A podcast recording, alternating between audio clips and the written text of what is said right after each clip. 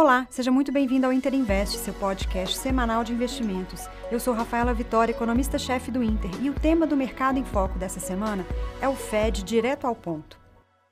No discurso em Jackson Hole na sexta-feira, o presidente do Fed, Jay Powell, foi sucinto e direto. A estabilidade de preços é a responsabilidade do Fed e é um alicerce da economia.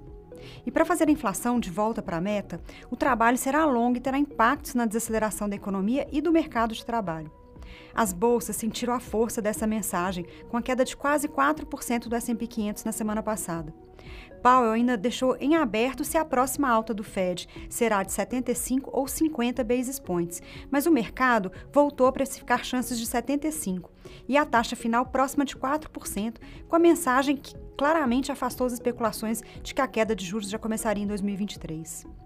Os dados da economia americana contribuíram para sinalizar uma desaceleração, tanto no mercado imobiliário, com a queda da venda de imóveis, e até mesmo as medidas de inflação do PCI, que mostraram uma pequena queda na margem. Mas damos razão ao Fed. O trabalho da política monetária será longo e não sem dor para a economia e para os mercados.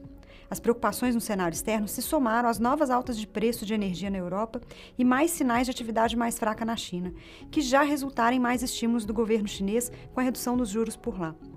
O dólar voltou a subir forte, 0,6% na semana, em relação à cesta de moedas, e os juros de 10 anos dos títulos americanos subiram para 3,10% hoje. Aqui no Brasil, apesar da queda do Ibovespa na sexta-feira, a semana foi de saldo positivo para a bolsa, e o real seguiu o caminho inverso do mercado externo, com valorização de quase 2% na semana, fechando em 5,07%.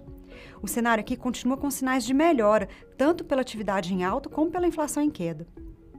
A arrecadação tributária do governo teve novo recorde e caminhamos para mais um superávit no ano, que será o primeiro desde 2013 para o governo central. O IPCA 15 teve nova deflação de 0,73% em agosto, mostrando também redução da pressão inflacionária nas medidas de núcleos. E o INCC, o Índice de Preços da Construção, desacelerou para 0,33% no mês de agosto, trazendo alívio para o setor. Os reflexos da queda da inflação já podem ser sentidos na alta da confiança do consumidor, em agosto em 4 pontos, o que deve manter o consumo no segundo semestre, evitando uma esperada desaceleração. A agenda da semana está bem cheia. Aqui no Brasil, a maior expectativa está na divulgação do PIB do segundo trimestre, que deve ter uma alta forte de 3% na comparação com o mesmo trimestre no ano anterior, puxada principalmente pelo setor de serviços. E estaremos de olho nos dados de investimento e voltaremos a ver uma nova discussão sobre o PIB potencial talvez maior no Brasil.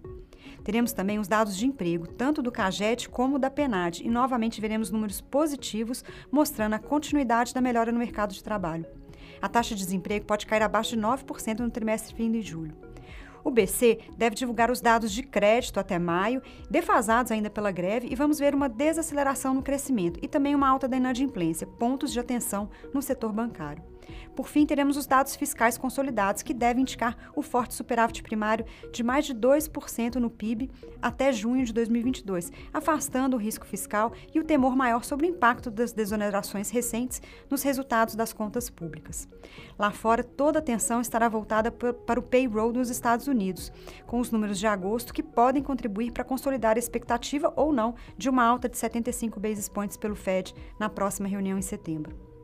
Bom, essas são as principais informações da semana no mercado. Acompanhe nossas análises e relatórios em tempo real no nosso perfil nas redes sociais, Interinvest, ou na nossa página interinvest.bancointer.com.br.